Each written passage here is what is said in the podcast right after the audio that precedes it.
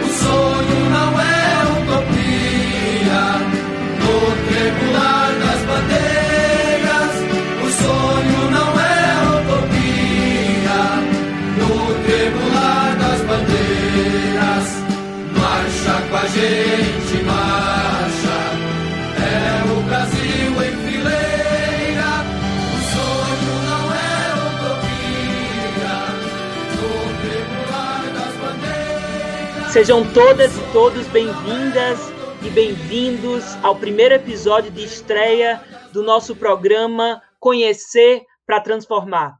Meu nome é Rosa Morim e vou estar com vocês hoje aqui apresentando esse primeiro episódio.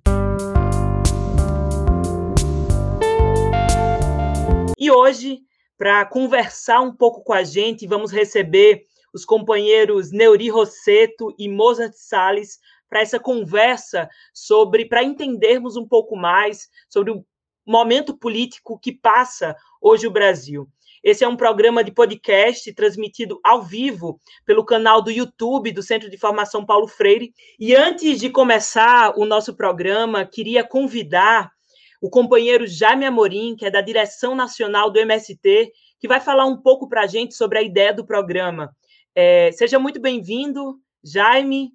Queria que você pudesse explicar aqui a quem está nos assistindo, nos ouvindo, como é que surgiu a ideia do programa, né? Como é que surge, inclusive esse nome, conhecer para transformar. Boa noite, Rosa. Nós viemos, desde que inicia o processo da, da pandemia, em março do ano passado, buscando uma alternativa como centro de formação aos companheiros e companheiras que estavam quase que permanentemente participando de atividades do centro de formação. Nos lançamos então aí a realizar cursos de interesse da militância mais orgânica do movimento, mas também né, de interesse de estudantes, de professores, de militantes de outras organizações, é, aqui de Pernambuco, do Brasil e até a nível internacional. Realizamos uma série de cursos. Né? Lembrando, nós realizamos internamente, mas o curso de cooperativismo, que tem como a, a ideia fundamental construir, a partir do curso, um processo de organização é, da produção, da agricultura familiar, dos assentamentos, as feiras da reforma agrária, as feiras agroecológica, e fomos discutindo todas as quarta-feiras esse processo. Nas terça-feiras, nós dedicamos sempre ao curso Paulo Freire. Foi uma série de curso Paulo Freire que ainda está em atividade todas as terça-feiras, né, a partir das 19 horas, nós temos o nosso encontro, tanto no ciclo de cultura quanto o curso sobre Paulo Freire. Nós construímos também um curso daquilo que nós chamamos de personalidades históricas que contribuíram para o desenvolvimento, em especial do Nordeste. Nós conversamos e discutimos vários é, intelectuais, pensadores que nos ajudaram nesse processo. Tem um desafio ainda, que é discutir e estudar melhor a figura de Dom Helder, que é o nosso desafio ainda que nos sobra. E o curso da questão agrária, que já foram sete cursos, então é dessa série temos o desafio agora, e vamos iniciar na semana que vem, a questão agrária é, e a questão da educação no campo. Discutir a questão da educação é, nessa perspectiva da questão agrária, desde o Brasil colônia, né, como é que foi é, a questão da, da educação nesse período, como é que se comportaram a burguesia, qual o acesso que tinha os escravos nos engenhos, na senzala, para a sua alfabetização, para buscar seu conhecimento, a influência dos jesuítas, da igreja como um todo. Vamos passar depois a discutir, no período da industrialização e, em especial, da Revolução Verde, a questão da, dos cursos de agronomia, é, a quem serviram, qual era a, tua, a tarefa, a questão da, das escolas técnicas, assistência técnica nesse período. Vamos depois estudar a questão das escolas famílias e vamos entrar depois três etapas na, na questão da educação do campo, entendendo a sua história, entendendo também os seus princípios políticos e pedagógicos, e a última aula, então, é os desafios da educação do campo nesse período de governo Bolsonaro e depois, então, os desafios que temos ainda pela frente. Então, viemos discutindo e realizando cursos, o centro de formação. Logo em seguida, nós iniciamos com o, a, a, o Zoom, depois passamos a organizar o canal né, do Centro de Formação Paulo Freire. Com o canal, nós chegamos a um momento em que nós já tínhamos 10 mil pessoas inscritas, mais de 12 mil pessoas passaram pelos nossos cursos. Além disso, então, na, nos últimos conflitos que vivemos aqui em Pernambuco, nós conseguimos pessoas que estão seguindo né, é, a mídia do, do, MST de Pernambuco, tipo Facebook, é, Instagram, com mais de 10 mil seguidores. Nós, então, buscamos construir esse programa. O programa, a ideia é, é vai ao ar todas as quinta-feiras, das 20 horas até as 9, às 21 e 30, tentando debater temas. Então, vamos agendar é, temas para todas as quinta-feiras. Então, hoje, com o Neuri, nós vamos discutir a questão mais da conjuntura política brasileira. Na próxima quinta-feira já está agendado, nós vamos discutir a questão da CPI. Então, a ideia é que Humberto Costa venha com a gente estudar a CPI, quais são os problemas, a perspectiva, é, enfim, quais são os desafios e o que pode efetivamente migrar a partir dessa questão da CPI. E vamos depois discutir a questão da conjuntura internacional, a crise econômica, a crise ambiental, vamos agendar para todas as quinta-feiras, nós conseguimos, então, discutir. A conjuntura mais na perspectiva essa, de conhecer, de entender, e na perspectiva freiriana, que é, é não basta apenas conhecer, é o conhecer com a objetividade de transformar, de mudar. Então, por isso também o nome do programa, em homenagem também ao centenário de Paulo Freire, é, é conhecer para transformar, conhecer para mudar. E vamos fazer, não é, não é curso, mas é um estudo da conjuntura. Então, vamos ter um segmento que nos permita e permita a nossa militância, a, as pessoas que são seguidoras do Centro de Formação Paulo Freire, que são seguidores das nossas redes, possam e conhecendo, articulando, sugerindo, problematizando e estudando a problemática que viemos vivendo nos últimos tempos, que daqui a pouco o companheiro Neure Rosseto vai falar para nós sobre isso. Qual é a ideia? Primeiro que é, as, a, a, o debate, os programas vão ficar gravados no YouTube, então as pessoas podem acessar na hora que quiser. Vamos estar fazendo também de forma paralela ou buscando alternativa no Instagram e no Facebook. E amanhã já está, então, disponível em podcast para que as pessoas possam também, mesmo em momento de trabalho, em outros momentos, também poder, é, no formato podcast, escutar e, e acompanhar o processo. Então, esse é o nosso desafio. Para cada momento, nós vamos nos colocando o desafio. E o desafio nosso, nesse momento, é nos colocar a serviço para fazer um programa que seja bom, que seja com qualidade, mas também que permita que a gente possa, a partir do programa, ir nos atualizando na conjuntura, tendo notícias e informações mais concretas da, das questões que vão surgindo e um processo de estudo sobre a conjuntura. Então, companheirada, vamos aprendendo junto, fazer um bom programa para nós, para a militância e para todo o povo de Pernambuco e o povo brasileiro. Bom programa para todos nós. Obrigada, Jaime, pela sua participação. Então é isso, meu povo. Quinta-feira bem informada, anota na agenda e vamos nos atualizar juntas e juntos. É, gente, antes da gente começar é, o nosso tema da noite, queria convidar a companheira Laís Furtado, que é do coletivo de comunicação do MST, para falar um pouco para nós é, de como é que está, o que é que aconteceu na operação de despejo realizada agora, essa semana, em plena pandemia, no acampamento da Bondade, em Amaragi, né, aqui em Pernambuco, autorizado pelo governador Paulo Câmara.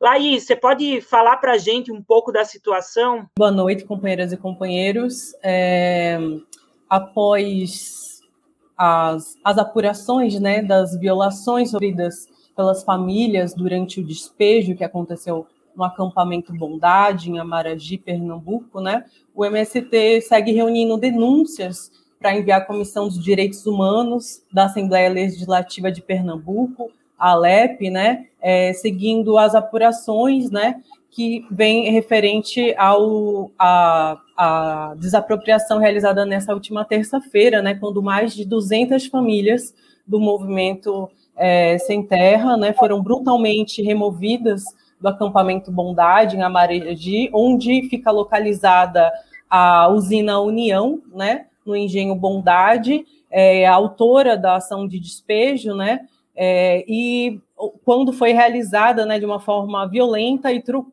né, e truculenta pela Polícia Militar aqui do estado de Pernambuco, né, com consentimento do governador Paulo Câmara, do, do PSB, né? E com a, o consentimento do, do governo e também é, da, do ITERP, né? Que é o Instituto de Terras e de Reforma Agrária de Pernambuco, que tem uma comissão é, de conflitos agrários que deveria servir para justamente é, negociar esse tipo de conflitos para evitar que situações como essa, né, é, totalmente desnecessárias a, a, acontecesse. Né? Então, além de expor as famílias a condições sanitárias degradantes, né, em meio de uma pandemia que já ceifou mais de 455 mil vidas no país, é, o movimento segue reunindo né, as violações sofridas durante essa ação, que entre elas é, teve a detenção de sete, de nove companheiros é, sem terra, entre eles uma criança de 12 anos, que inclusive foi coagida, interrogatório por um tenente, e outra criança que, de 10 anos que foi alvejada e espancada pela polícia, né, contando mais com 10, 10 companheiros feridos que ficaram sem assistência dos órgãos competentes, o que é, são crimes que estão sendo apurados né, e que vão ter suas devidas é, denúncias feitas, né? É, e da qual a gente cobra providências, né? não só enquanto movimento social, mas enquanto sociedade civil, sociedade organizada, instituições de proteção da criança, né, como o próprio Conselho, a própria Comissão de Direitos Humanos, né, junto com o apoio, inclusive, das juntas, né, que presidem a, a, a Comissão de Direitos Humanos aqui da LEP, vem é, nos apoiando e dando orientação para que essas denúncias não, não fiquem impunes. Né? Então, é, essa ação de despejo ela contraria recomendações do Supremo Tribunal de Justiça, né, que já alertou há alguns meses atrás com uma nota oficial pelo órgão sobre a maior vulnerabilidade que famílias em situação é, social é, é, de risco, né, estão mais expostas ainda com, com a partir dessa pandemia, né? É, a, a, no sentido do cuidado da, da, desapropriação dessas famílias, no agravamento da crise sanitária, né, e também alertando sobre essas condições aí é, que estamos hoje, né, onde existe uma crise sanitária, uma crise econômica, né, onde o desemprego e a fome têm obrigado essas famílias a lutarem por seus direitos, a lutarem pelo direito à reforma agrária, a lutarem por direito à moradia, à saúde e à dignidade. Então, é, segundo o levantamento da campanha Despejo Zero, né, mais de 12 mil famílias foram despejadas só durante esse período de pandemia e outras 72 mil estão ameaçadas nesse momento de despejo. Só que em Pernambuco é, são mais de 8 mil lares periféricos nas zonas urbanas e rurais que estão ameaçados de despejo. Então, é com essa nota, indignação, né, que nós é, notificamos, né, tristemente, desse ocorrido e também prestamos nossa solidariedade, né, às famílias do acampamento Bondade Amaragi, as famílias da ocupação Leonardo Cismeiro, que também estão ameaçadas de despejo aqui é, no bairro de Santo Antônio, no centro de Recife, há também a ocupação da Vila Claudete, que se manifestou junto ao movimento do MTD, né, movimento é, de direitos das trabalhadoras e trabalhadores, também no, no, na região do Cabo de Santo Agostinho, que estão, são todas famílias que hoje estão em, é, em resistência aí contra o latifúndio e contra as, os despejos forta, é, forçados, né? Porque a gente sabe que despejo na pandemia é crime. É isso aí, Laís. Muito obrigado. As imagens são, são chocantes e é importante a gente fortalecer, denunciar que despejo na pandemia é crime. Então, toda a nossa solidariedade às famílias acampadas do assentamento da Bondade em Amaragi. E para a gente começar né, o nosso bate-papo de hoje à noite, é, queria convidar logo de primeira é, para conversar com a gente o médico Mozart, né, para atualizar um pouco dos números da situação da vacina, do contágio da atual pandemia. É, Mozart ele já foi secretário do Ministério da Saúde do governo Dilma, é, coordenou o programa Mais Médico e atualmente ele atua como assessor da Secretaria de Saúde do Estado de Pernambuco. Então, Mozart, sejam, seja bem-vindo ao nosso programa e queria passar a fala para você.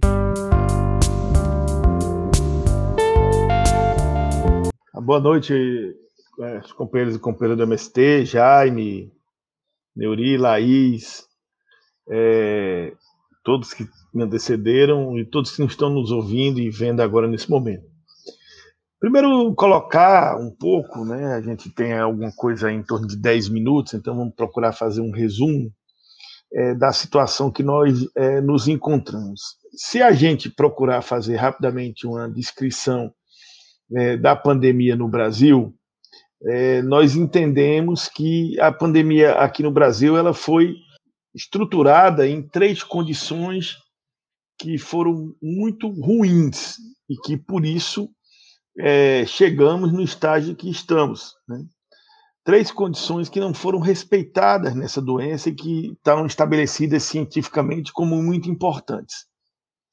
A primeira delas é que, desde o primeiro momento, ficou claro que qualquer país que se dispusesse a ter um controle nessa doença, ele tinha que montar e organizar e estruturar um processo de testagem em massa de testagem em massa. E por que testagem em massa? Porque a forma que você tem de controlar essa doença não é olhando para a situação de utilização de leitos, nem de acúmulo de necessidade de pacientes doentes. Porque quando as pessoas vão precisar de leitos de UTI ou de internação, em média, nós estamos falando da segunda semana de doença. Segunda para terceira semana.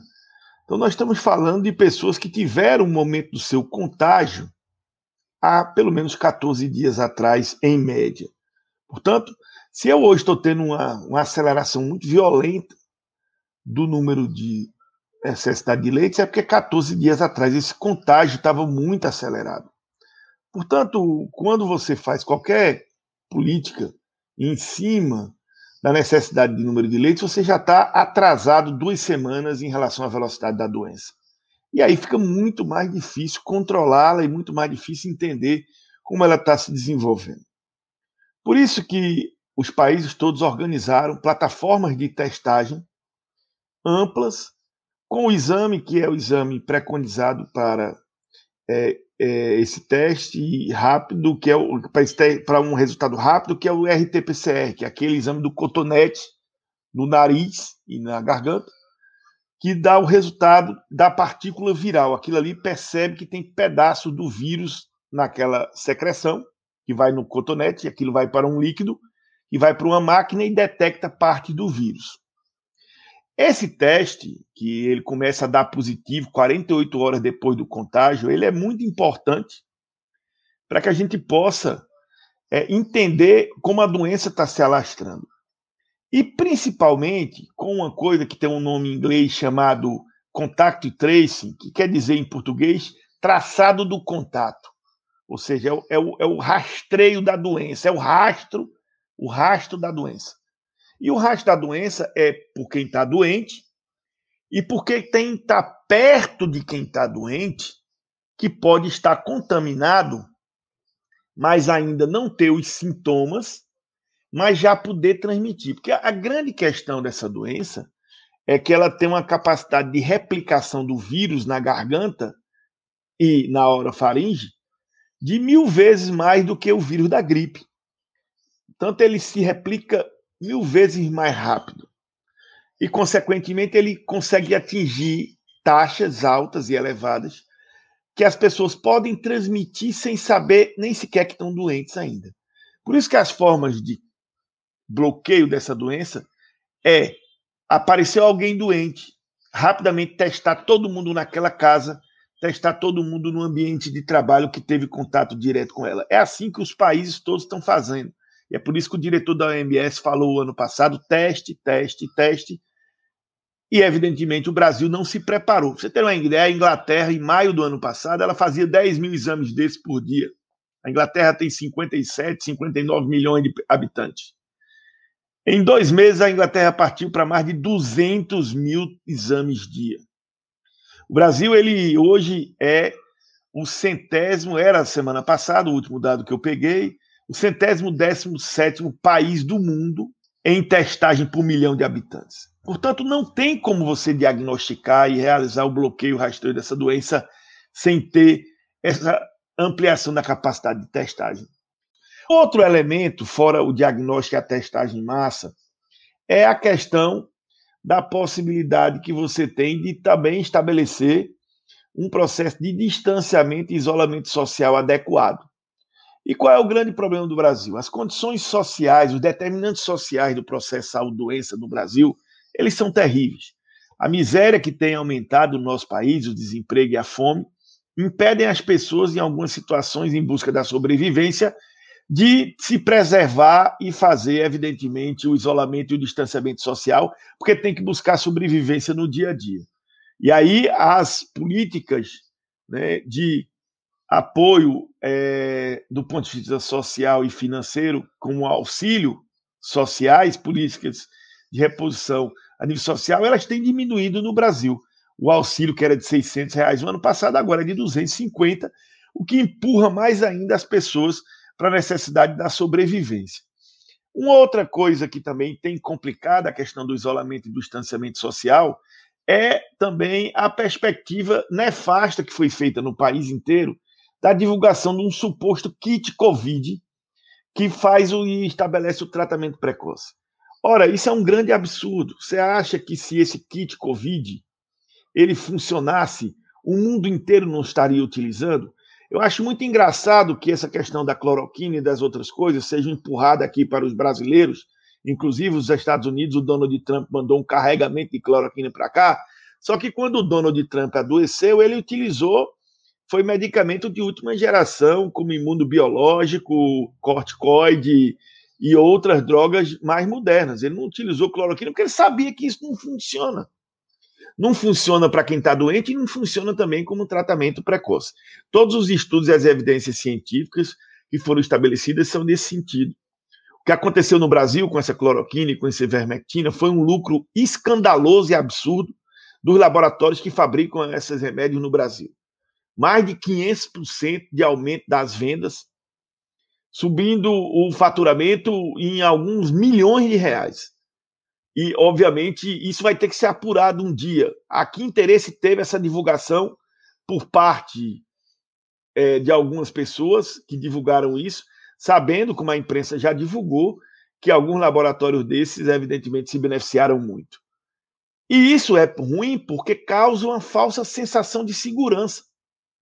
Eu, particularmente, já vi várias pessoas que começaram a sentir sintomas ou que estavam em contato com alguém doente e começando a tomar cloroquina, ivermectina ou diaba 4. Eu disse, olha, isso é um absurdo. Você vai gastar dinheiro, vai tomar um remédio que não funciona, pode se intoxicar é melhor comer um pedaço de bolo, faz o mesmo efeito e alimenta. Então, assim, não evidentemente funciona isso. Então, a falsa sensação de segurança, as pessoas achavam, não, eu posso me expor à doença porque eu tenho um remédio que trata ela. E que é, isso foi alardeado aí pelo governo e pelo próprio presidente.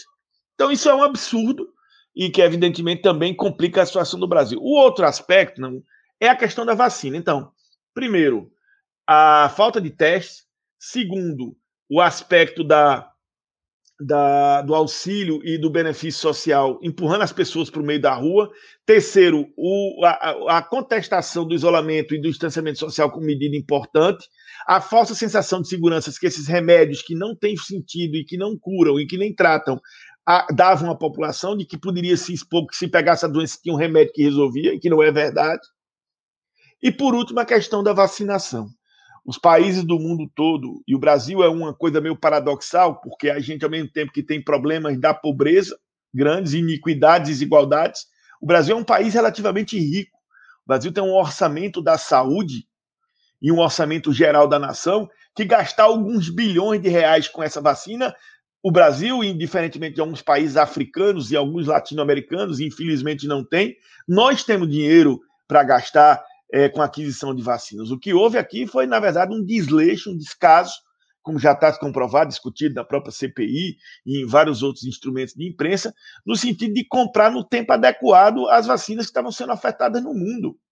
Enquanto os Estados Unidos, o Trump, com todo o negacionismo, com tudo que tem dele lá, em maio, comprou 300 milhões de doses, aqui, em novembro, em agosto, em setembro, em outubro, em novembro, foi ofertado vacina e o governo brasileiro não tomou, evidentemente, as providências. Então, quando você junta né, esse quarteto de situações aí que eu coloquei, né, ausência de testagem em massa, ausência de, de, de proteção social adequada, uma falsa sensação de segurança com remédio que não funciona divulgado, vacina em pequena quantidade e um sistema de saúde SUS que é muito importante, que tem feito das tripas de coração e é quem tem salvado a população brasileira, mas que é também um sistema que tem sido boicotado desde a emenda constitucional 95, com desfinanciamento e com ausência do número de leitos adequados e de serviço, e que agora está tendo que dar uma resposta além da conta, tendo vindo sendo boicotado nos últimos anos no seu financiamento. O SUS vinha sofrendo com isso, e, consequentemente, a resposta que ele tem que dar agora é muito maior. Quando você junta no caldeirão todos esses ingredientes que eu falei, dá a pandemia no Brasil. E dá a pandemia com esses números terríveis e com essa situação que está colocada. E alice a isso, uma outra questão que é mais técnica e científica, talvez seja difícil de vocês entenderem, mas eu vou procurar explicar facilmente, que é a questão de que o vírus, quando ele circula em grande quantidade, ele vai se replicando de pessoa a pessoa e ele vai se adaptando aos organismos e ele vai se desenvolvendo e fazendo mutações genéticas, que são alterações na constituição genética dele, que fazem com que ele haja diferente do que o outro, a outra cepa agia. Daí a história da cepa amazônica, cepa indiana, cepa britânica, cepa sul-africana. Cada uma daquelas ali tem características diferentes do ponto de vista do adoecimento e do ponto de vista de driblar o sistema imunológico das pessoas. O Brasil não se preparou para fazer uma coisa chamada vigilância genômica. É o quê? Tem um monte de gente adoecendo. O que é que o mundo inteiro faz? Ele vai pegar aquelas amostras e vê se aquele sequenciamento genético daquele vírus é igual o outro. O Brasil achou que ia fazer imunidade de rebanho. Por exemplo, em Manaus aconteceu isso, 72% da população tinha tido a doença.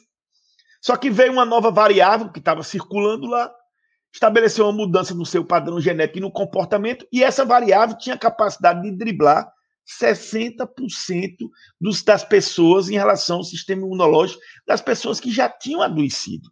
Ou seja, é como se 60% de quem tivesse ficado doente, do nada ficasse suscetível a adoecer de novo, a imunidade delas tivesse acabado ali. E é por isso que foi aquele destroço em Manaus, e é por isso que o Brasil está tendo a chamada segunda onda Aqui em Pernambuco já tem estudos mostrando que 50% dos resultados positivos aqui em Pernambuco são fruto dessa cepa amazônica. E agora no Agreste, nós estamos tendo um fenômeno muito diferente de aceleração de transmissão, de pessoas jovens adoecendo, de rapidez na capacidade de contaminação, que o governo do Estado, a Secretaria de Vigilância, hoje, inclusive, eu tive uma reunião lá, estão muito preocupados, achando que pode ser uma nova variável genética atuando aqui na região do Agreste. E, de uma certa maneira, isso faz sentido, porque aquela região do Estado e todos os municípios que estão acometidos com essa velocidade de transmissão, eles fazem parte de um cinturão que é um cinturão ali do circuito do Polo da Sulanca. E esse Polo da Sulanca, ele tem distribuição dos chamadas, das chamadas fabriquetas ou das facções em todas aquelas cidadezinhas que se comunicam com os núcleos centrais de Santa Cruz, Toritama e Caruaru. E esses núcleos de Santa Cruz, Toritama e Caruaru têm conexão direta com o sul do país, com São Paulo e com o sudeste. Portanto, você pode ter a entrada de uma cepa nova ali, sem precisar de vir pelo Recife, porque aquela região ela tem autonomamente uma ligação com o sul e sudeste do país e ela tem um circuito a partir de ligação com as cidades pequenas que economicamente se relacionam com Caruaru, Toritama, Santa Cruz e com as, as facções nos outros municípios. Então, aquilo ali possivelmente está sendo estudado, está sendo pedido à, vigilância genômica, está sendo a, retiradas amostras, e a gente está querendo discutir a possibilidade de fazer um plano de ataque para aquela região do Agreste é, o mais rápido possível, com a testagem em massa e com a discussão desses processos. Então, eu já me alonguei bastante, mas para finalizar, eu diria que assim, é, eu fiz muito mais hoje um histórico é, da doença para você, de como é que ela está se comportando. A gente tem riscos, sim, de ter uma terceira onda com essa variável indiana. É preciso entender como é que se comporta nessa variável indiana duas coisas. Primeiro, é, qual o nível de contaminação e de bloqueio que a gente vai ser capaz de fazer com ela em relação ao seu alastramento. Segundo, é, qual a condição que as nossas que as nossas vacinas que foram aplicadas aqui, basicamente Coronavac e AstraZeneca, vão ter capacidade nesses 20% de população que até agora tomou pelo menos a primeira dose de ter um efeito bloqueador sobre essa possível variável indiana e, obviamente, também qual a condição que essa variável tem, como eu expliquei lá no caso da variável amazônica, de driblar o sistema imunológico de quem já teve a doença. A gente tem aqui no Brasil é, diagnosticado cerca de 18, 19 milhões de casos, mas eu seguramente digo que há uma subnotificação violenta no Brasil por conta da baixa testagem.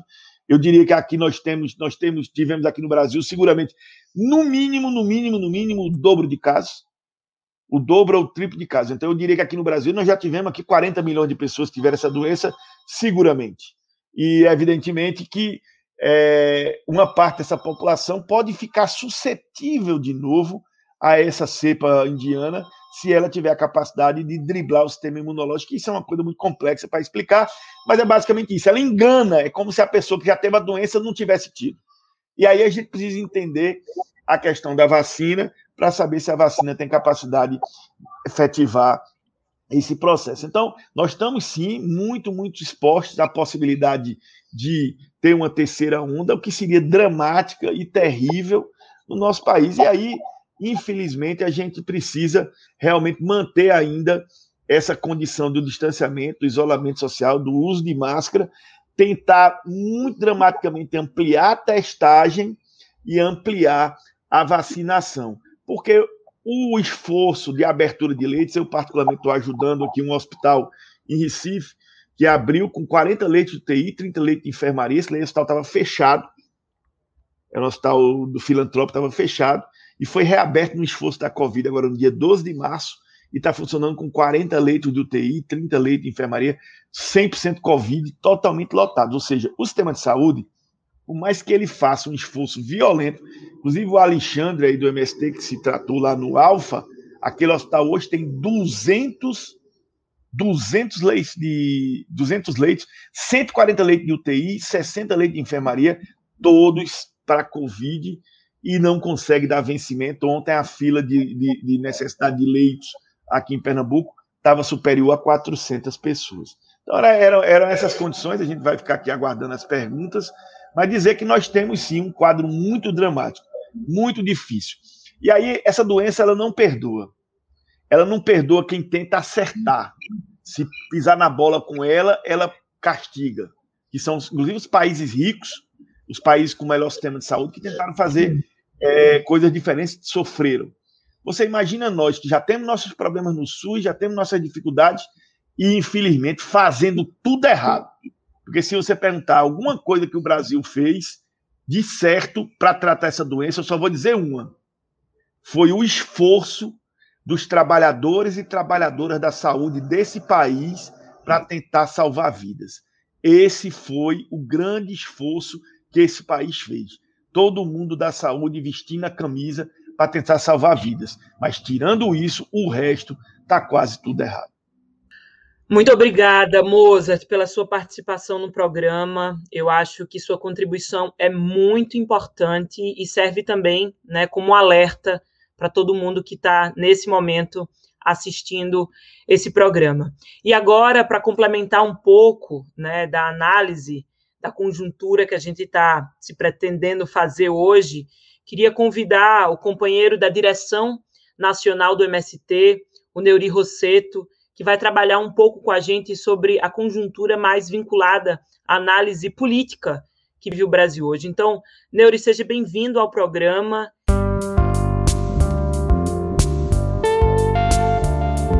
Obrigado, Rosa. Boa noite, Rosa. Boa noite, Mozart, Caetano, Jaime, todos que estão na sala e todos que acompanham e todas que acompanham no, no YouTube, né? Eu quero, antes de tudo, parabenizar pela iniciativa do Conhecer para Transformar. Né? O Jaime já colocou isso muito bem e, e, reforçou a homenagem à figura do Paulo Freire, ao centenário do Paulo Freire, ao legado do Paulo Freire, pelo, pelo nome que foi merecidamente e acertadamente, eu diria, a esse programa. E, eu só queria complementar isso porque eu acho que nós, dos movimentos populares, nós temos uma bandeira de luta que nós chamamos de a Batalha das Ideias. E a Batalha das Ideias nada mais é do que as classes subalternas desse país eh, se apropriar da narrativa da sua realidade, de ter autonomia uh, da sua realidade, de narrar a sua realidade, né?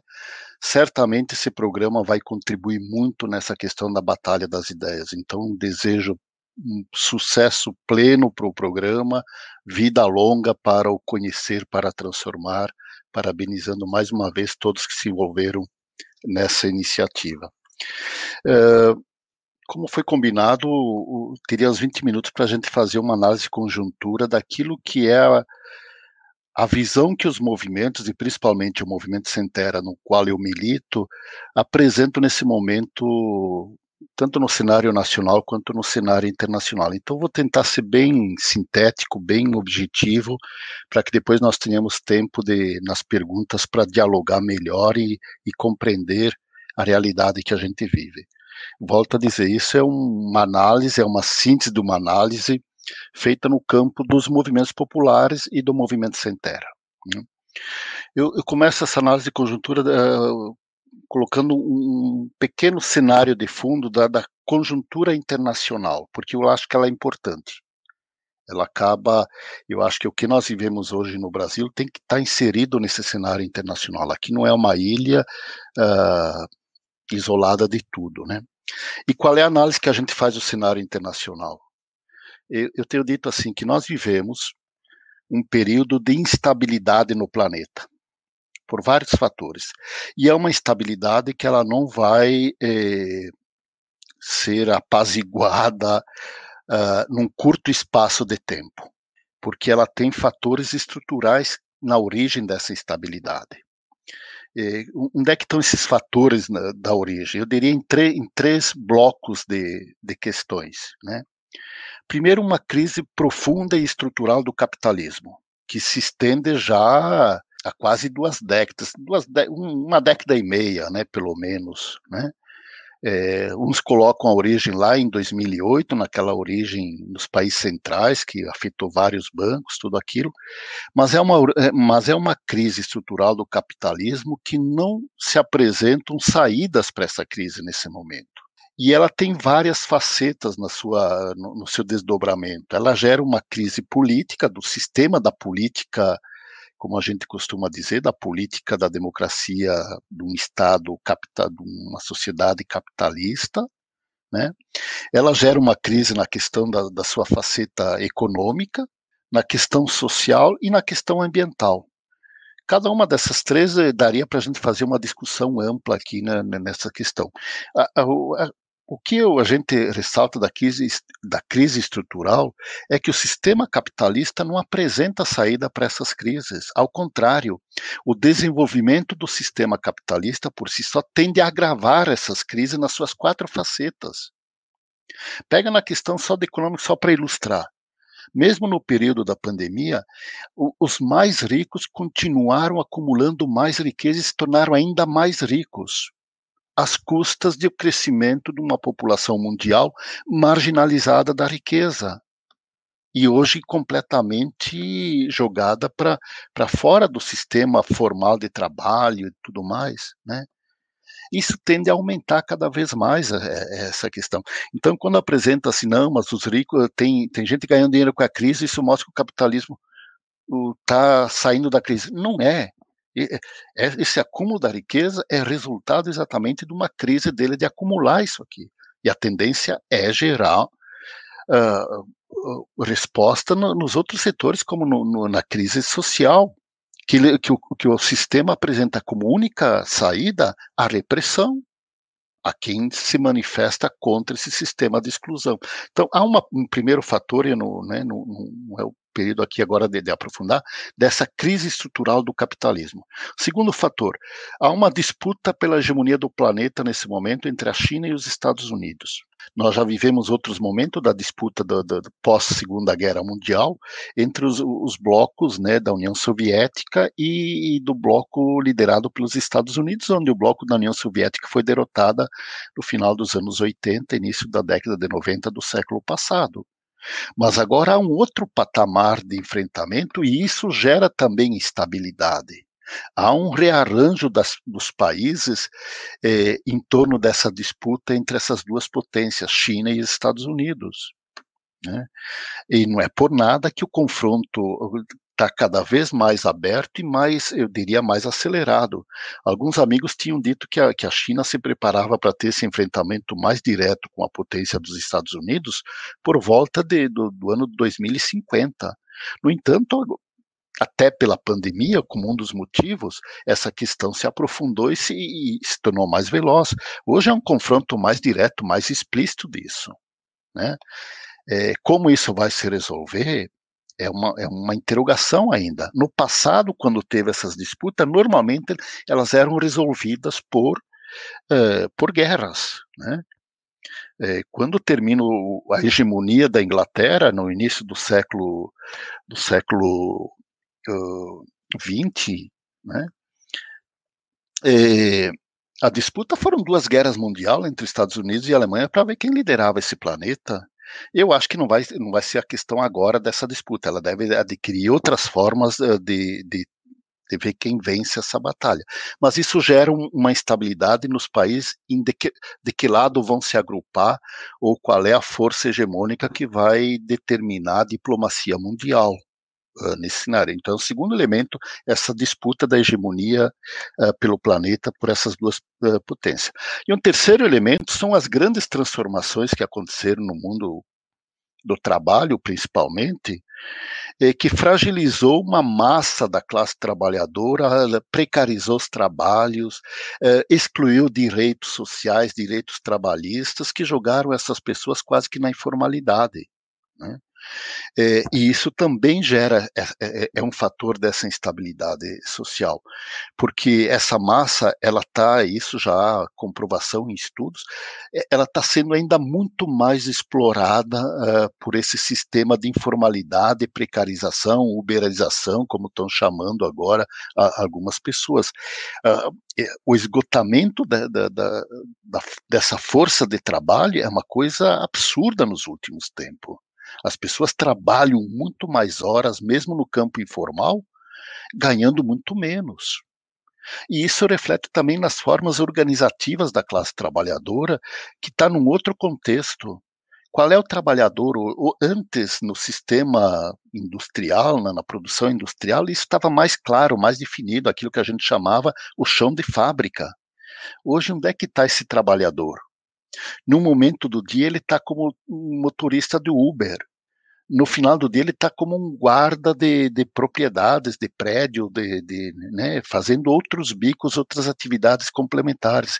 Então, onde é que você encontra esse, esse trabalhador hoje nessa dispersão que ele tem para poder sobreviver?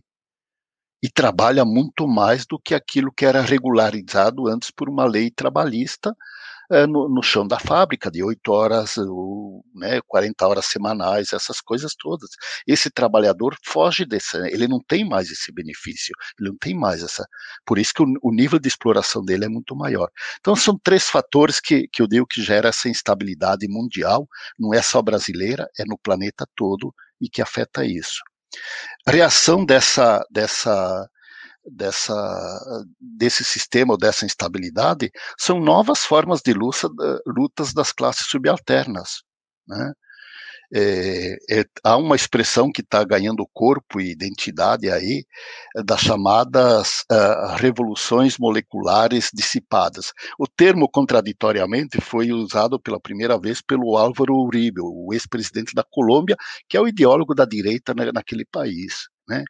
Mas tem origem lá na Tunísia em 2010, quando um camelô foi com um mandato judicial recuperar o seu carinho de, de, de, vender frutas e o guarda que o atendeu simplesmente rasgou a ordem judicial que ele tinha direito a recolher seu, seu instrumento de trabalho, um carrinho desses ambulantes que vendem fruta. E, o, e esse, e esse esse ambulante, em protesto dele não ter seu direito reconhecido, colocou fogo em si, em si, mesmo, se imolou ali na frente. E aquilo gerou uma revolta tão grande, é, em dezembro de 2010, na Tunísia, que em janeiro o, o, o, presidente, que era um ditador há 23 anos naquele país, caiu. Pela, pelo, pela profundidade e pela intensidade daquelas mobilizações que surgiram desse ato individualizado de, desse aqui. Bom, é, essas formas têm se reproduzido, têm continuado em outras formas que também ainda não é bem claro.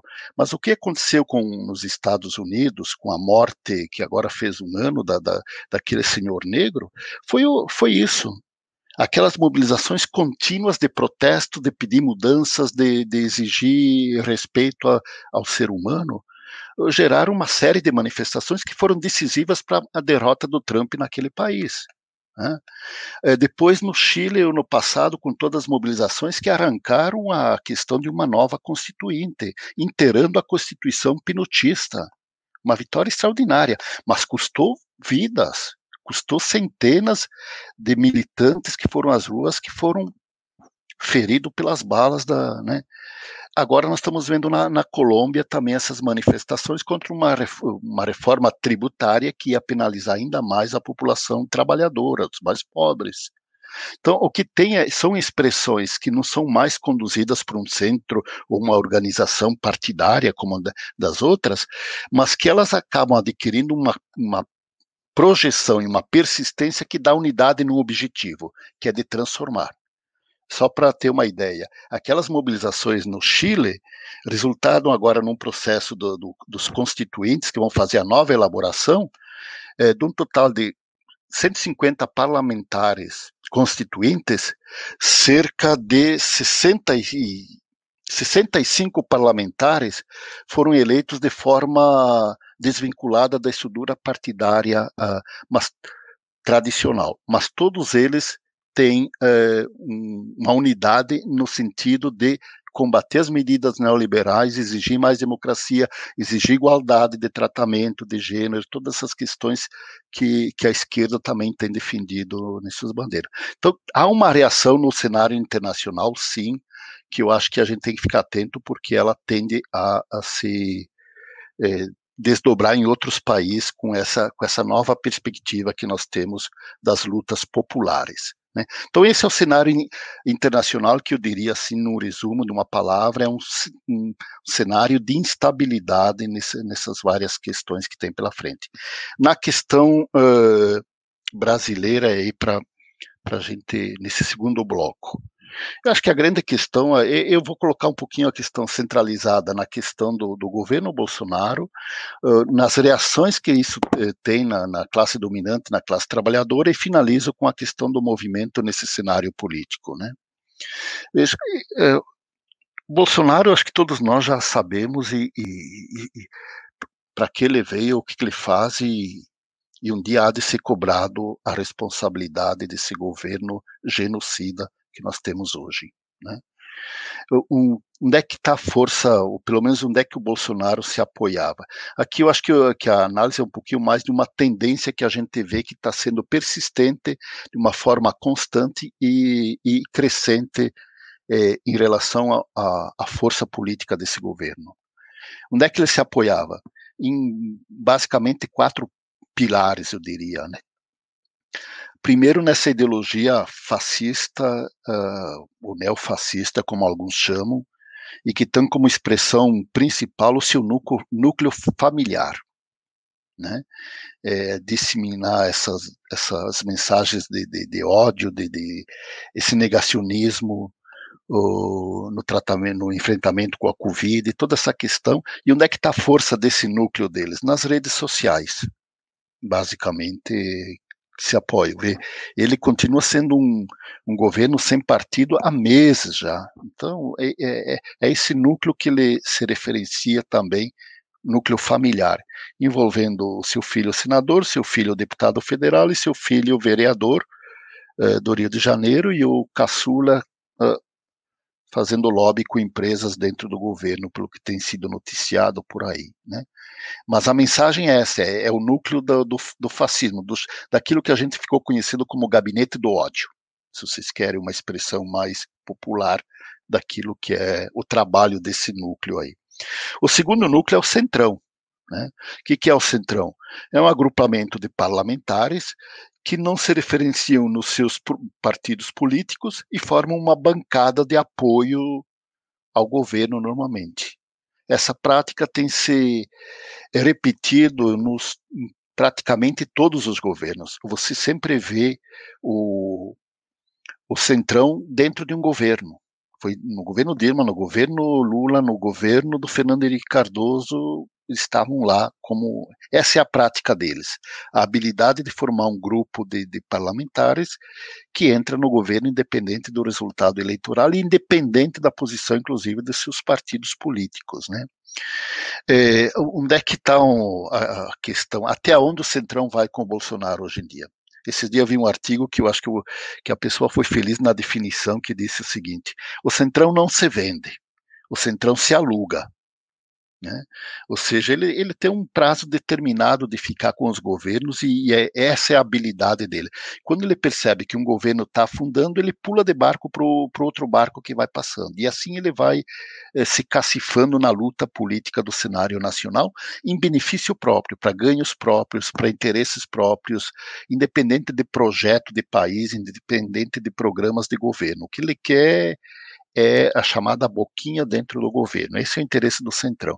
Até onde vai o Centrão começa a, a ser um questionamento. Né? É, essa semana, o, presidente do Congresso, Arthur Lira, está dizendo que está analisando pedidos de impeachment do Bolsonaro. Veja, o Maia nunca fez isso. O Maia sempre colocava os, os pedidos de impeachment na gaveta e dizia que esse não era o, o momento, devido à crise, inclusive da pandemia, para a gente iniciar um processo de impeachment. Se o atual presidente está dizendo que está analisando, eu considero isso uma mudança na, na forma de de relação com o governo. Espero que avance, que ele analise para começar, pelo menos, a desengavetar os, os processos de impeachment que tem lá. Terceiro núcleo que ele se apoia é o núcleo militar, né? É o é, é, é e ali há uma crise cada vez mais crescente também dentro do núcleo militar. Vocês devem estar acompanhando essa semana toda essa questão em torno do ex-ministro da Saúde, o Pazuello, que foi prestar depoimento na, na CPI e foi um desastre. Pode não ter dito nada bombástico, mas saiu com a pecha de lá de ser mentiroso. Bom, um general de três estrelas ou quatro estrelas, não sei, é, ter carimbado na, na, na, testa que é mentiroso numa, num processo de, de, de, de, CPI, vocês vão ter aqui a oportunidade de conhecer melhor o trabalho da CPI com Humberto, como o Jaime anunciou aí, Humberto Costa, que vai vir explicar essa questão. Então é outro. Mas eu só quero dizer isso, o, o quanto isso está abalando internamente as Forças Armadas. Um dos seus generais é tido como, eh, como mentiroso. Como é que o soldado lá, o raso, vai bater continência para um general e pensar ao, mesmo tempo? Aí vai o mentiroso. É, é é um, e agora, com a manifestação dele domingo, que abriu um processo interno de crise, porque fere diretamente o, o regulamento interno das Forças Armadas e participar de ações políticas eh, como um general da ativa, um, um oficial da ativa. Então, esse, esse esse terceiro núcleo dele aí também está numa crise muito grande que, não, pelo menos, estão buscando como sair dessa crise. O quarto alicerce dele é a força do capital. É o Paulo Guedes, é o super-ministro, é o posto Ipiranga que está na, na uh, uh, dando força. Também está num processo de fritura ou de desgastes é, é, muito forte ele não consegue apresentar um plano para tirar esse país dessa crise. Uma crise econômica com um número de, de desempregados altíssimo, com uma população crescente no mapa da fome, e o governo não consegue ter uma alternativa. O Paulo Guedes está se, se revelando apenas um vendedor de empresas estatais. Essa é a única capacidade dele, é, que aprendeu com o governo pinotista lá no Chile, que privatizou tudo. Todas essas questões do neoliberalismo estão postas em xeque, haja visto o que fez o Biden agora nos Estados Unidos em dois meses, eh, colocando em xeque as medidas neoliberais naquele país, e, e, dizendo aqui nós precisamos de uma Bolsa Família, aqui nós precisamos de uma política assistencial, social, uh, nós uh, defendemos a quebra da, vacina, da, da patente das vacinas, todas essas questões o Guedes continua com o receituário neoliberal e se presta apenas a vender as empresas estatais, como está fazendo agora com a Eletrobras, que é um crime, mais um dos crimes que estão querendo cometer privatizando o sistema Eletrobras, jogar todo o sistema de energia desse país numa ótica do, do lucro e não social. O nome de projeto de país, um projeto estratégico de desenvolvimento do país, como joga, eh, como é a questão da energia. O que eles estão colocando é, é jogar para o capital privado e possivelmente internacional usufruir lucros eh, na exploração da energia elétrica e do, do, dos reservatórios das águas, dos rios, que tem isso, o que é um, é um crime para esse país. Né? É isso que se presta o Guedes mas completamente desmoralizado, incapaz para tirar o país da crise que tem. O que eu quero dizer é que há uma tendência já contínua, permanente, de desgaste nos quatro pilares que apoiam o, o Bolsonaro. Né? Ele está crescentemente fra sendo fragilizado, até nas redes sociais familiares ele está perdendo espaço. Tá? O, o, qual é o posicionamento da, da classe dominante frente a isso? A minha a nossa avaliação de modo geral no movimento é que a classe dominante já já abandonou o barco do Bolsonaro. A questão é quando é que ela pula do barco. A decisão ela já tomou. Agora a questão é quando é que ele diz, olha, esse não serve mais e apoiamos o fora Bolsonaro, por exemplo. Qual é o momento disso? Vai conseguir empurar até a eleição de 2022 e pula fora no processo eleitoral? Ou vai uh, se somar ao fora Bolsonaro antes mesmo das eleições? Quais são as duas variáveis que eu acho que ainda a classe dominante eh, eh, tem para não tomar essa decisão agora? Primeiro, como rapinas, eles esperam ainda essa, essa raspa de tacho do neoliberalismo de privatizar o que resta das nossas empresas estatais públicas. A classe dominante dá força ainda e espera que o, que o Guedes consiga, consiga implementar e radicalizar o, o, programa de privatização. Isso passa pela Eletrobras, passa pelas distribuidoras da, da Petrobras, passa pela Caixa, passa pelos Correios, como também já foi, né? passa pelo Banco do Brasil. Né? Então, essa, essa classe dominante está tá esperando isso. E o segundo é que eles ainda eh, gostariam que surgisse um candidato viável que eles chamam de terceira via. Está cada vez mais inviável essa alternativa. Mas o que eles têm dito, não queremos nem o Bolsonaro nem o Lula de modo geral. Mas eu acho que isso está perdendo tempo. O Delfim Neto, que é uma expressão dessa, dessa dessa classe dominante, que é ouvido, que é uma referência desde a época da ditadura militar, disse agora essa semana: Lula vai ganhar essa eleição de lavada e possivelmente ainda no primeiro turno. Delfim Neto não tira isso da cabeça dele, só do pensamento dele, ou do sonho dele, ou, ou das viagens dele, né? Isso ele deve ter outras fontes desse setor da classe dominante que sabe que dificilmente vão criar uma terceira alternativa e que a disputa vai ser provavelmente Lula-Bolsonaro. A classe trabalhadora nisso, eu acho que a classe trabalhadora nisso, primeiro, está muito envolvida e está tomada pela necessidade de sobrevivência. Como eu disse antes, essa precarização está exigindo uma quantidade de trabalho, de horas de trabalho muito maior do que antes. Então ela está primeiro dizendo, quero colocar pão na minha mesa. Esse é, esse é o grande desafio que tem pela frente. Acho que é uma crise da, da, da, do, da nossa parte organizativa, parte sindical e tudo mais, principalmente por aquelas transformações que eu coloquei no cenário nacional. Agora, começa a ter uma expectativa de que, tanto provocada pela crise e pela pelas más condições de vida que está sendo julgada a maioria da população, quanto por essa questão da pandemia, e também pelo trabalho de, organizativo de, de, movimentos, de sindicatos, de partidos, começa a ter uma expectativa de que há uma reação sendo construída a esse a esse governo genocida. A manifestação de, do dia 29 nos gera essa expectativa.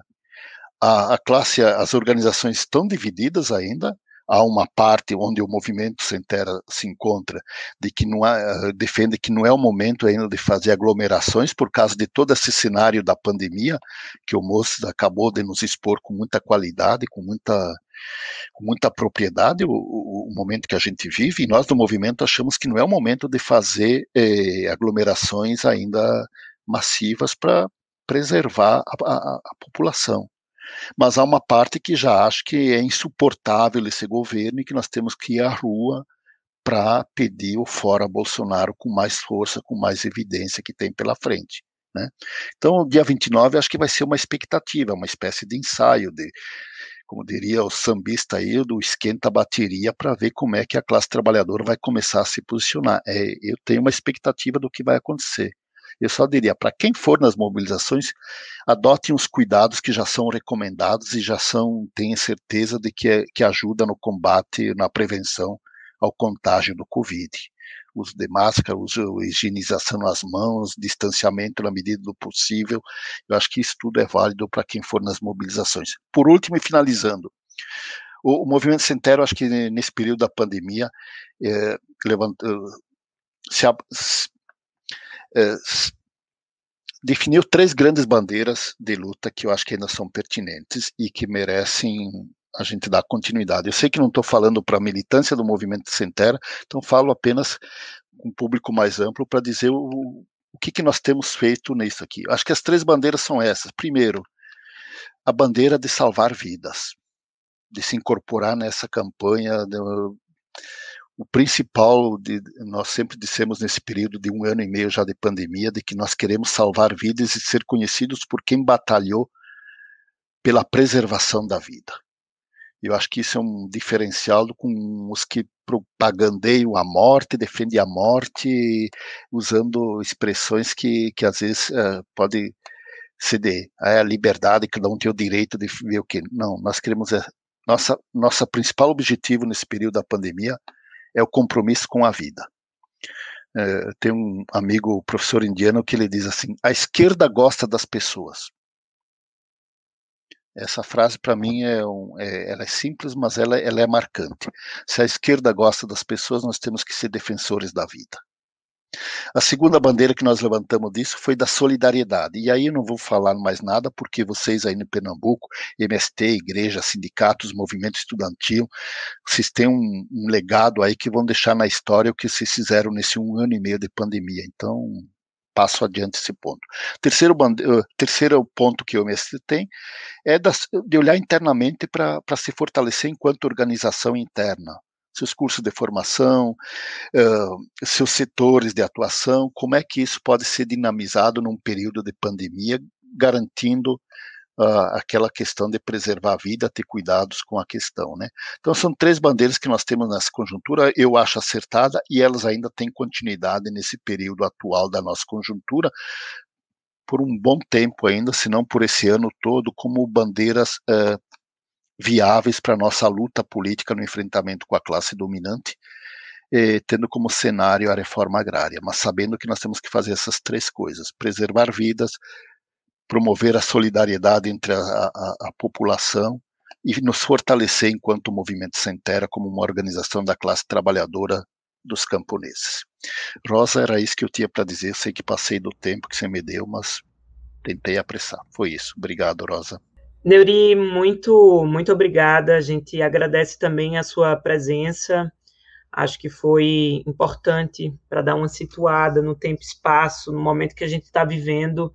Então, eu vou trazer alguns elementos que foram apontados né, no chat, e aí depois eu passo em seguida para vocês, para a gente já ir é, chegando nos finalmente do nosso debate.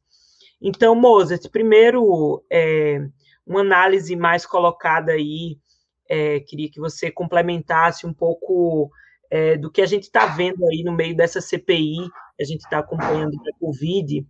É, nessa última terça-feira, a gente teve, por exemplo, o depoimento da doutora Cloroquina, né, a secretária de Gestão do Trabalho e Educação do Ministério da Saúde, né, a, Ma, a Maíra Pinheiro, que era justamente o cargo, inclusive, que você ocupava no Ministério na época do governo Dilma, né, onde ela revelou aquilo que a gente que todo mundo viu, né? Que o Ministério da Saúde fez uma campanha explícita para o uso de cloroquina e ivermectina, né, para o tratamento de COVID e também como medicamento preventivo.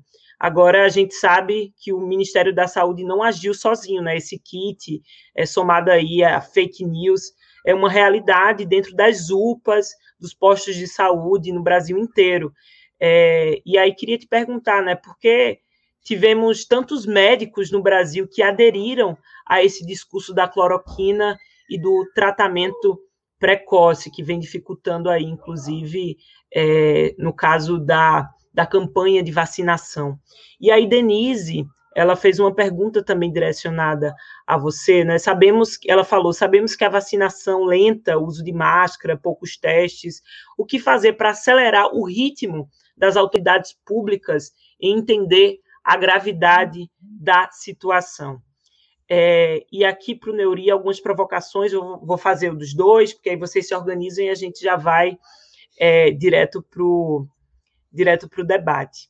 Então, é, queria algumas provocações que surgiram aqui dentro do chat, eu acho que só para complementar essa análise aí do, do Neuri, é, uma pergunta mais direcionada Denise também perguntou, ela perguntou, é, qual é a sua explicação é, para a lenta reação política e popular aos danos anunciados pelo governo Bolsonaro, né, que foram notados desde os primeiros meses da, da vigência do governo, né? Porque o povo brasileiro está tão quieto em suas casas, porque a gente não está vivendo diante de tantas atrocidades, porque a gente não está vivendo ainda um momento de levante no Brasil. É, e a Maria José Magalhães falou a seguinte coisa: será que haverá punição por parte do STF aos investigados com comprovação das suas responsabilidades pelas 450 mil vidas perdidas pela Covid. Então, se você pudesse, Neuri, inclusive trazer mais elementos sobre quais são as consequências reais dessa CPI, é um caminho para o impeachment, é um processo apenas de, de desgaste, desmoralização do governo Bolsonaro. Eu acho que todos nós, nesse momento, estamos angustiados, né? De alguma forma, eu acho que nesse momento a gente já chega na padaria, chega no mercado, chega no ponto de ônibus e todo mundo está falando da CPI. Então, isso já é um avanço, mas queria que você pudesse contribuir mais com as consequências.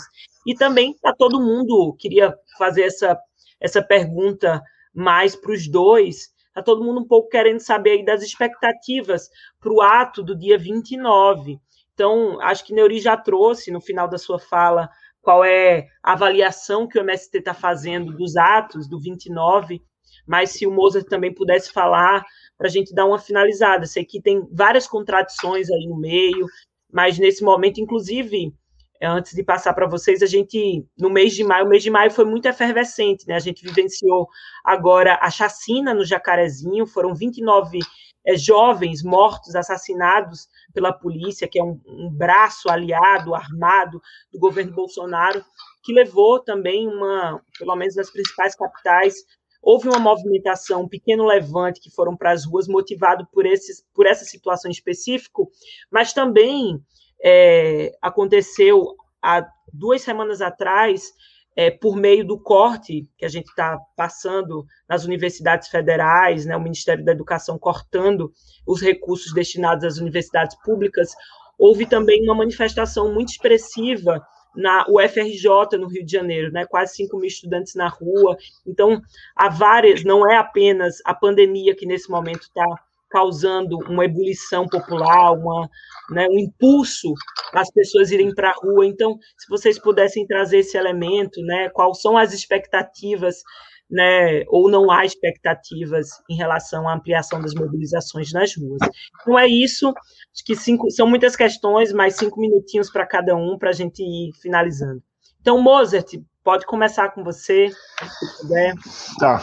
Veja, é sobre essa questão do, do, do, do, alguns médicos apostando nisso. Primeiro, eu acho que tem duas coisas que estão colocadas. Uma, uma parte é, infelizmente, o alinhamento ideológico de uma parte da categoria médica com o bolsonarismo. Isso foi fruto de um processo que politicamente se deu aí a partir é, de um viés um quanto, tanto quanto conservador da própria corporação, alinhada a uma certa revolta que foi é, construída e alimentada aí em cima da questão do programa Mais Médico, da presença de médicos cubanos, da questão é, do projeto do ato médico e, da, e, da, e de, uma, de uma alimentação de um processo de, de, de alinhamento com, com o bolsonarismo. Infelizmente, isso, graças, não é, acho que seja a maioria da categoria médica, mas uma parte sim está contaminada por isso e fez esse alinhamento. O segundo aspecto é a questão de um certo despreparo também de algumas pessoas que não têm, infelizmente, a medicina tem avançado muito para uma, um processo chamado medicina baseada em evidências. Só que para praticar medicina baseada em evidência, você tem que ter capacidade de ter acesso, de ler os portais de evidência, de saúde baseada em evidência, a literatura científica avançada, saber entender um trabalho científico e ler e, e, e compreender como isso se dá para poder separar o chamado joio do trigo, ou seja, de saber quais são os trabalhos que têm, evidentemente, significância estatística e evidência para aquilo que é, evidentemente, falácia científica e que não tem impacto nem deve ser usado.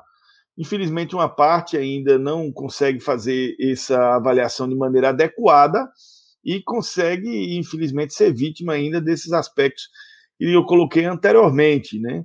E, por último, é a questão da possibilidade da autonomia médica de prescrição para uso compassivo ou uso off-label. O que é isso? É um remédio que não tem comprovação científica ainda, mas que tem o uso consagrado para outras doenças e que você acredita que ele pode funcionar nessa doença também. Essa autonomia prescricional e esse uso compassivo ou off-label, ele só é permitido quando até o momento em que você tem uma doença nova, por exemplo, e que você está tentando entender se aquilo funciona, como foi no começo da Covid. Depois dos primeiros meses em que você começou a ter os trials aí, os ensaios clínicos, as revisões sistemáticas, as meta-análises, que são estudos científicos de largo espectro, mostrando que não havia nenhum benefício no uso dessas medicações, insistir no uso disso é completamente absurdo e descabido. E mostra um certo despreparo. Infelizmente, alguns ainda insistem nisso. Né? uma boa parte das sociedades de especialidade, das entidades médicas é, científicas já declararam, de acordo com a OMS e com a Organização Pan-Americana de Saúde, que não faz sentido usar essa medicação. Em relação à outra pergunta, que era a questão da, da vacinação lenta, uso de máscara e poucos testes, eu entendo que a gente tem que ir sim buscar e, e, e, e cobrar ampliação do acesso à vacina, e aí tem a ver com os contratos em curso e com a capacidade de chegada de IFA e, evidentemente, de produção de invase. Agora, sabendo a gente que hoje tem um problema grande de produção de vacina no mundo e de acesso. Os países ricos têm 15% da população e compraram 45% das doses. Aí você vai dizer, bom, os países ricos são grandiosíssimos filhos da mãe, ambiciosos e gananciosos. Não é só isso. Eles, eles, eles são ambiciosos e gananciosos, mas também não são loucos. Eles fizeram isso porque já se sabe que essa doença, muito possivelmente, ela vai ter que fazer parte de um pool anual, ou pelo menos ela vai, ela vai ter que trabalhar e ter alguns reforços. O que os países ricos fizeram foi já comprar o reforço. Eles estão comprando as duas doses da agora e já o reforço que deverá ter no final desse ano, no começo do ano que vem. E aí realmente fica a iniquidade e a desigualdade para quem sequer conseguiu vacinar a população mais idosa. A América Latina, dados da semana passada, ela tinha um milhão de mortos quase e 3% só da população vacinada. Então a iniquidade do acesso à vacina é muito complexo. E ao mesmo tempo a gente está vivendo o seguinte: os países como o Brasil, que tem uma capacidade tecnológica intermediária, que o Butantan e a, e a Fiocruz têm capacidade de invase, mas não tem capacidade de produzir o IFA ainda, e olha que essas fábricas do Butantan e de Manguinhos foram investimentos do governo Lula, governo Dilma, principalmente do governo Lula. Senão nem essas fábricas tinham. E aí é, eles não podem, eles têm uma dificuldade, porque enquanto a Índia e a China estavam produzindo IFA e mandando para o resto do mundo com muita escala, tudo bem, mas aí a doença acelerou muito na Índia, ela teve que segurar a produção dos insumos por causa da pressão interna da sua população. Ainda estamos falando da população de mais de um bilhão de pessoas. A China é a mesma coisa. A China também ela está com uma perspectiva de vacinar 400 milhões de pessoas. Ela está vacinando 15 milhões de pessoas por dia. E isso fez com que ela retivesse a, a, a, o fornecimento de IFA, que é o ingrediente, o ingrediente farmacêuticamente ativo, que ele é diluído aqui no Brasil. Isso vem concentrado, por exemplo, mil litros de IFA é um milhão de doses. Você dilui e invasa no Brasil e vem esse concentrado de lá. O que é que os indianos e os chineses fizeram? Seguraram um pouco para poder abastecer seu público interno, porque estavam com receio, principalmente a China. A doença está controlada lá, mas tem doença no Vietnã, tem doença em Singapura, tem doença em Taiwan, tem doença aqui nas regiões asiáticas, dos países asiáticos que fazem fronteira com eles e tem grande relação econômica com a China. Então a China teve que vacinar mais parte da sua população e segurou o envio das doses do, do IFA a Índia, a doença está solta lá. Então, isso criou dificuldade para o fornecimento e atrasou mais ainda o programa de vacinação brasileiro. E, obviamente, o governo brasileiro ainda ajuda quando fica falando aquelas coisas contra a Índia, que chateia mais ainda eles. E aí, obviamente, o Brasil vai para o fim da fila. Então, assim, de uma certa forma, a vacinação é um problema, nós atrasamos a compra lá atrás e estamos pagando o preço disso. Tem que ver o que é que vai ser possível fazer Acho que uma coisa que é fundamental num curto espaço de tempo é o Brasil investir em tecnologia para poder é, construir e, e, e, ter capacidade tecnológica de produzir a vacina toda no território nacional, todas as etapas.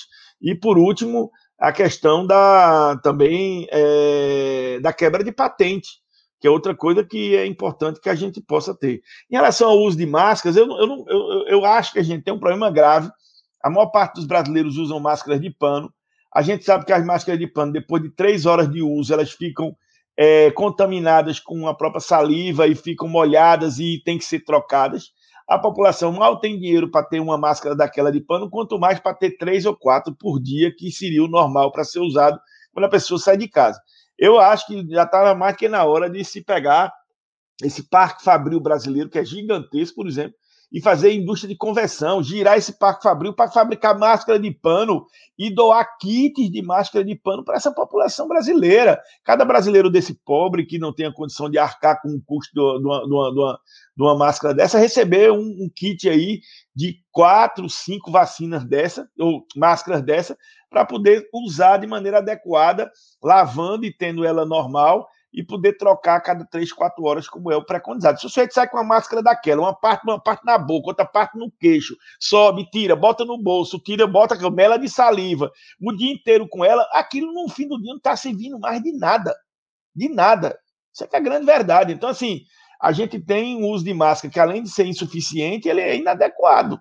e atrapalha o bloqueio que a máscara está podendo fazer. Então, a gente teria que ampliar. E também a questão da testagem, que tem que melhorar muito, e eu acho que agora tem a possibilidade, com os testes rápidos de antígeno, de ampliar a oferta disso para a população brasileira.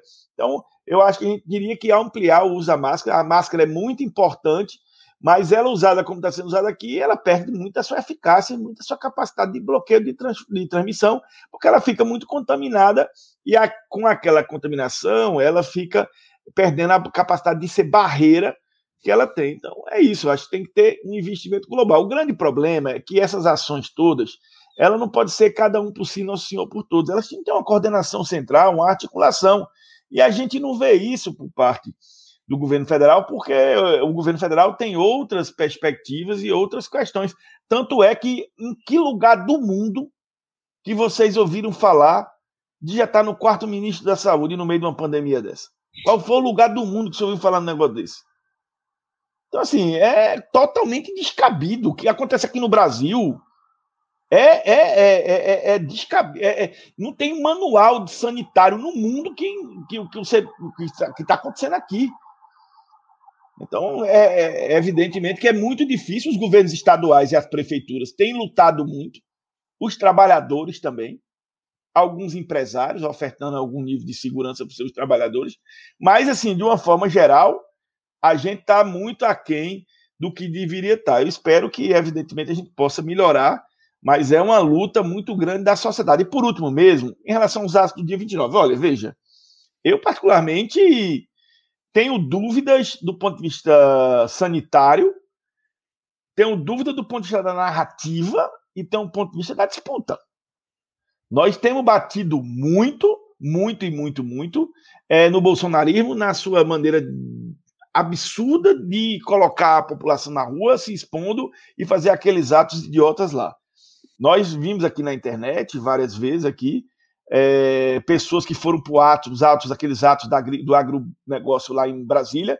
Teve gente do Mato Grosso que voltou, pegou a doença no ato, voltou para lá e morreu. O cara foi para o ato do bolsonarismo em Brasília, uma, uma, pessoa lá do Mato Grosso, e voltou lá e morreu.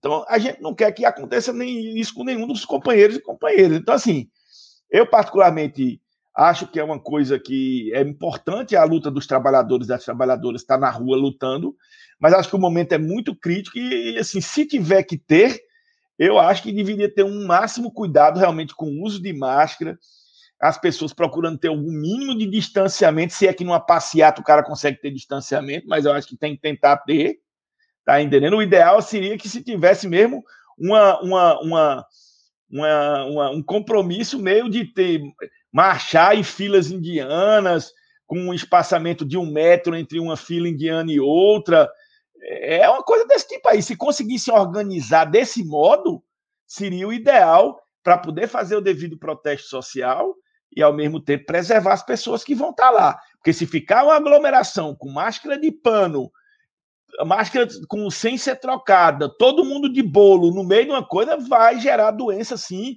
E não adianta, porque somos nós, somos de esquerda, que eu vou dizer que é diferente do que acontece lá com o ato do Bolsonaro. Se aglomerar gente e não tiver cuidado, vai adoecer gente nisso aí tem a menor dúvida disso. Mozart, muito obrigada. É, é, são polêmicas as questões, mas vamos. Quero ouvir Neuro, inclusive. É, mas só para dizer que eu acabei de ver que Bolsonaro acionou agora no final do dia o STF para vetar as medidas restritivas em Pernambuco e mais dois estados, né? Porque a gente vai começar medidas restritivas mais duras agora em Pernambuco. Enfim, só um, um informe no meio, no meio da live para a gente ver o, o, tamanho. Esse cara, né? esse cara, assim, é difícil até é difícil até classificar o Bolsonaro, né? É difícil até classificar onde é que ele entra essa figura, né? Uma, uma total incompetência no ato de gerir um, um país. Mas, Neuri, com você para a gente ir para os nossos finalmente. Tá, Rosa, acho que vamos. Boa parte já bem facilitada pela intervenção do Mozart, que dialoga com as questões que também eh, vieram para. Cabe a mim aqui, né? A Denise fala dessa questão da lenta reação popular frente a esse governo genocida, o essa política, né? Eu acho que isso é uma questão bastante complexa, Denise. Eu não teria uma resposta aqui precisa sobre isso, porque essa falta da reação popular, ela antecede, inclusive, o período do Bolsonaro e o período da pandemia. Nós estamos em crise no nosso, o, nas mobilizações populares já há bastante tempo. E eu acho que são algumas questões muito profundas que demoram tempo até a gente se adequar. Vou citar. Essa questão que eu, que eu mencionei rapidamente, bem superficial, da mudança do mundo do trabalho, fragilizou muito a classe trabalhadora. Né? Se você pega como referência os bancários como uma classe muito forte, atuante politicamente no, no, no final da década de 70, toda a década de 80, numericamente essa categoria ficou, foi dizimada no sentido de, de, trabalhadores diretamente ligados aos bancos, porque a modernização, a transformação no mundo aí entrou de, de uma forma bastante, é, bastante radical, bastante forte, né? no sentido de que a modernização diminuiu custos para pro, os bancos, uh, efetivou, assim, agilizou trabalhos, deu uma, uma coisa mais eficaz, inclusive, no trabalho, mas sobrou para a classe trabalhadora um número pequeno. As casas lotéricas hoje cumprem boa parte de que cumpria o trabalho dos bancos. As maquininhas instaladas em farmácia, rodoviárias, postos de gasolina, supermercados também substituíram. Então tem um, tem um, um fator da classe trabalhadora organizada que foi fragilizada com essa transformação. Há também é, toda a questão de, de uma crise das formas organizativas da classe trabalhadora, que não souberam acompanhar essas transformações que, que tiveram. E hoje há uma certa crise de legitimidade da classe trabalhadora junto às formas de, de, do trabalho organizado, e há também um, uma, uma crise no sentido que as, a, as nossas estruturas de organização elas não dão conta para complexidade daquilo que eu disse. Onde é que está hoje o trabalhador? Ele não está mais no chão da fábrica, ele está em outros uh, diluído pela sociedade. Então, uh, tem essa crise também da nossa forma organizativa que, que a gente fez. E um terceiro fator estrutural, na minha avaliação, e aí sim é de responsabilidade mais direta nossa, da, da classe trabalhadora, eu acho que nós nos, nos descuidamos muito Uh, nas últimas talvez duas ou três décadas do trabalho de formação política e de organização de base. E, e isso tem um custo, isso agora aparece o resultado disso. Né? Então, eh, tem vários fatores estruturais, né, assim que tem. Agora, tem também os fatores de, dessa política aqui, né? O próprio Mozart, Mozart diz assim: boa parte da classe dos médicos ideologicamente foi ganha pelo bolsonarismo. Boa parte da população pobre, da classe trabalhadora, também foi ganha pro, pelo bolsonarismo. E isso mostra essa fragilidade na, na, coisa. Nós, infelizmente, o nosso país tem baixo nível de organização sindical e de politização da, da, da sua população como um todo. Então, é, fica, vira uma população com uma espécie de presa muito fácil para quem hegemoniza a comunicação pelo, pelo aspecto dominante. Né? E você ganha essas pessoas para isso. Então tem vários fatores aí que eu acho que, que contribui para esse teu questionamento da falta de, ou a lenta reação da, da população frente a esse governo que só prejudica a própria população, né? Eu acho que exigiria um debate mais aprofundado para a gente chegar uh, nessa questão, né? Sobre a questão do STF e a responsabilidade junto ao Bolsonaro, eu tenho tenho pouca, pouca esperança que daí saia alguma coisa mais contundente ou mais definitiva com isso. Eu sei que o, o STF agora está jogando um papel importante de, de, de, desmascarar esse governo e de criar, eh, de, de, responsabilizar ele por certas atitudes que ele toma. Mas daí imaginar que vem um, um pedido de impeachment, é uma medida, eu acho que não, não não é? Eu acho que isso só vai ter algum resultado mais efetivo quando vier um, as manifestações de ruas, concordando com o Most. Para nós do MST, agora não é o momento para isso. Ele foi muito claro, eu acho muito, tenho muita concordância com a, com a fala final dele aí sobre essa questão das mobilizações nesse, nesse período que tem aí. Nós do movimento, e eu sei da vontade que o Jaime tem de estar nas ruas, estar tá lutando, estar tá se mobilizando, estar tá gritando com as massas. Mas ele também compreendeu a gravidade do momento e de que esse não é o momento de nós termos essa, essa atitude. Por isso que o MST é, tomou a decisão de que ele não participaria de atos massivos é, no dia 29. Agora, por trás dos atos massivos há essa insatisfação que ela é crescente junto à população. Seja pelo perigo do Covid, que começa a cair a ficha nessa questão, porque as mortes agora estão em torno das famílias, estão próximas das famílias, pela gravidade que tem, e o, Mo, e o Mozart colocou isso, seja pela crise econômica que começa a afetar a população de modo geral, no seu, na sua sobrevivência. O crescimento da pobreza nos grandes centros urbanos é assustador. Então, essa insatisfação, ela tende a se manifestar, ela tende a aparecer, ela tende a querer ser ouvida, ser vista. Por isso que eu acho que no dia 29 tem uma certa expectativa de como é que a população vai reagir frente a todas essas questões que tem pela frente.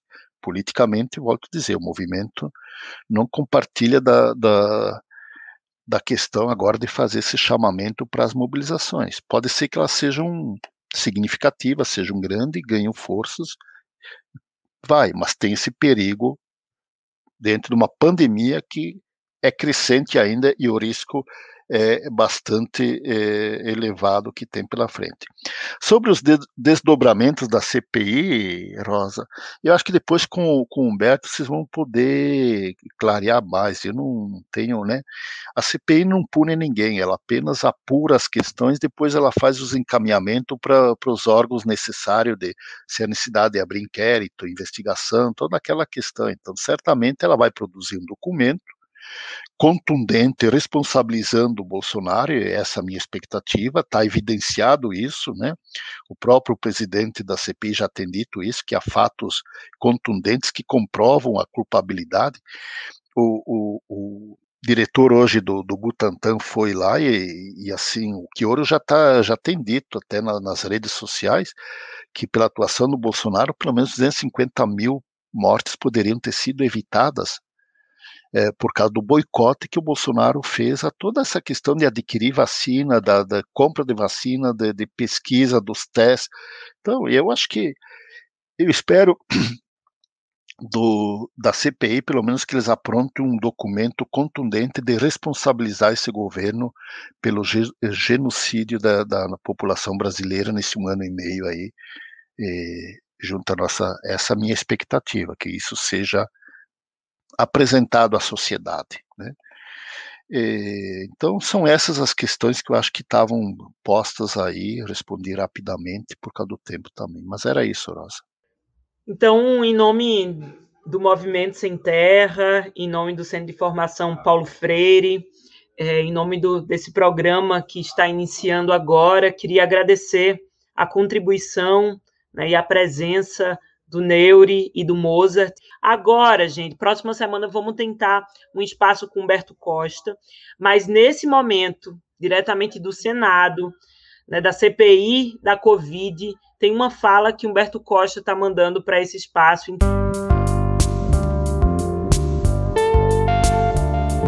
A CPI está cumprindo um papel importante no Brasil nesse momento. Estamos trabalhando para identificar as responsabilidades por essa verdadeira tragédia sanitária, social, econômica e política que estamos vivendo. Nós partimos de uma hipótese de que o governo federal, de que o presidente Bolsonaro optou pela ideia de que o melhor caminho para controlar o vírus e a pandemia seria permitir a disseminação mais ampla possível da doença, que ela atingisse o maior número possível de brasileiros e brasileiras e com isso pudesse gerar uma imunidade que é conhecida como imunidade coletiva ou de rebanho e com isso o governo se visse é, desobrigado de gastar recursos com vacinas, com leitos de UTIs, com testes, enfim. Na verdade, isso representa, na nossa avaliação, um crime um crime que tem um dolo eventual, ou seja, quando a pessoa assume o risco de provocar o dano E o dano já está provocado, são as mais de, 200, de 450 mil mortes e toda a situação que nós estamos vivenciando no Brasil hoje. Até agora, os depoimentos que foram feitos confirmam muito essa hipótese e nós vamos aprofundar as investigações para dizermos ao Brasil o que Bolsonaro fez para que nós chegássemos a essa situação tão crítica e tão difícil. Então, muito obrigada ao senador Humberto Costa, aqui do estado, do nosso estado, Pernambuco. E agora, gente, queria dar um informe para vocês. Primeiro informe. Importante seguir todas as redes sociais do MST nacional, estadual, no Instagram, no Facebook, no YouTube, seguir a, o canal do Centro de Formação Paulo Freire. Então, quem não ativou o sininho, quem não curtiu, esse é o momento. E ficar por dentro né, da, do que vem acontecendo e o que o MST vem construindo por todo esse país. E o segundo informe é falar um pouco de uma ação que aconteceu essa semana é, em vários estados e no Recife, que a gente conseguiu organizar é, um protesto de solidariedade ao povo palestino no movimento Tortura Nunca Mais, que fica ali na Rua da Aurora, no centro do Recife. O MST se colocando e reafirmando a sua solidariedade ao povo palestino, que nesse momento sofre as ameaças né, do Estado de Israel, que vem bombardeando sistematicamente né, essa área que é uma das mais uma das mais atingidas do planeta né, nesse, nesse processo de violência né, e de tentativa de extermínio de todo um povo, que é ali a faixa de Gaza do Estado de Israel. Então, toda a nossa solidariedade, né, vários processos de fake news, inclusive, que são espalhados né, no YouTube, no Facebook, no Twitter, né, colocando Israel como vítima, mas sabemos que sim, é o povo palestino que está morrendo e que está sendo bombardeado nesse momento. Né? E para a gente finalizar, queria fazer né, as despedidas aqui. Esse é um momento que a gente precisa seguir vigilante, né? Então é um momento que a gente precisa, inclusive, estar alerta. Vamos para o ato no dia 29 contra o governo Bolsonaro, mas alertamos que precisamos ter todos os cuidados necessários de distanciamento social. Então a gente está orientando que esses atos eles sigam em fileiras, o uso de máscara, de álcool, né, uma fiscalização, inclusive de todas essas pessoas que vão estar dentro do ato. E esse aqui, né, foi o primeiro programa, o primeiro episódio do programa Conhecer para Transformar. Então fiquem atentos semanalmente para a gente se atualizar juntos da conjuntura do que vem acontecendo no cenário político, econômico, sanitário do nosso país. Então, um grande abraço, boa noite a todos e fico por aqui.